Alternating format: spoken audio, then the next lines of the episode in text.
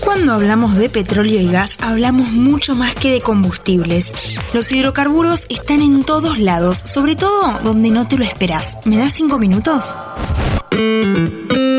Alta tensión.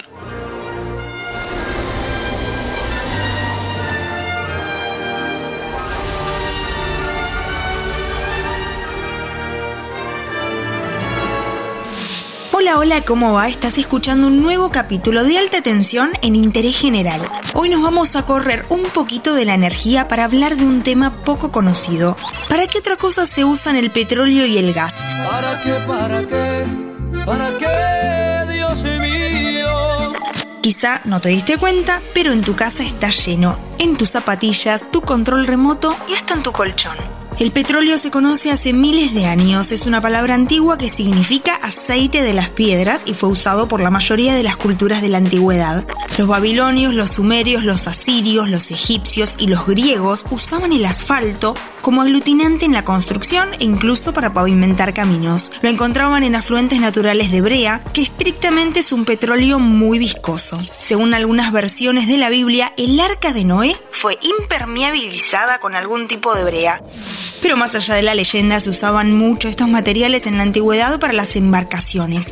Material de construcción, aglutinante, impermeabilizante, asfalto, todos esos son usos del petróleo que siguen vigentes hasta hoy hasta acá la prehistoria. El desarrollo de la industria como la conocemos hoy empieza con el descubrimiento de petróleo en Pensilvania, en Estados Unidos. Todavía no existía la luz eléctrica y los derivados del petróleo empezaron a dominar el negocio de la iluminación y las lámparas. Hasta entonces había otro combustible muy preciado, pero mucho más cruel, el aceite de ballena, producto tope de gama en el siglo XIX. De esa época es la novela Moby Dick.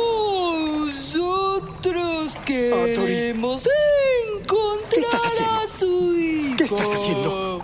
¿Segura que hablas cetáceo? Quiere mami, No. ¿Quién sabe qué dices? ¿Ves? Se está alejando. La fiebre del petróleo termina de explotar con el motor de combustión interna y la masificación de los automóviles.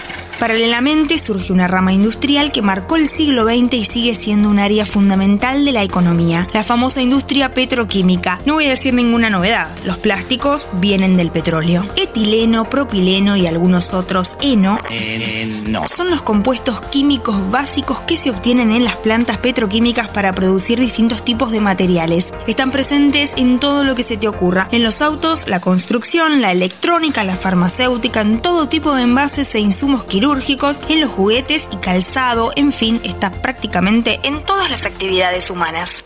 Los colchones de espuma de alta densidad, por ejemplo, están hechos de poliuretano. Lo interesante en este caso es que ese material se produce acá. En la balanza comercial petroquímica, Argentina importa más de lo que exporta, pero es una de las industrias más importantes de nuestro país. Hay ocho grandes polos petroquímicos en Argentina. En total son unas 150 empresas que emplean a más de 100.000 personas. Uno de los más importantes es el de Bahía Blanca, que más precisamente está ubicado en el puerto de Ingeniero White. Ahí, además de muchas empresas importantes, se destaca Profértil, una de las principales productoras de urea del mundo.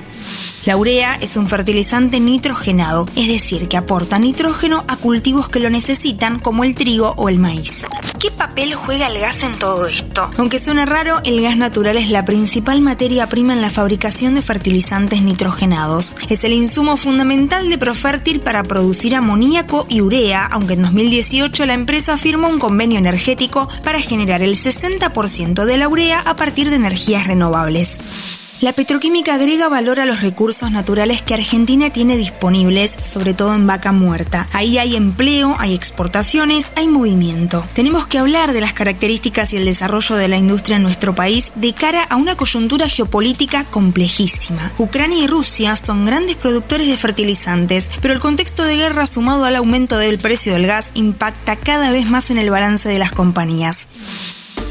Hasta aquí llegamos por hoy. Te invito a seguir el canal de Interés General en Spotify y todas nuestras redes sociales para conocer algo nuevo en 5 minutos todos los días.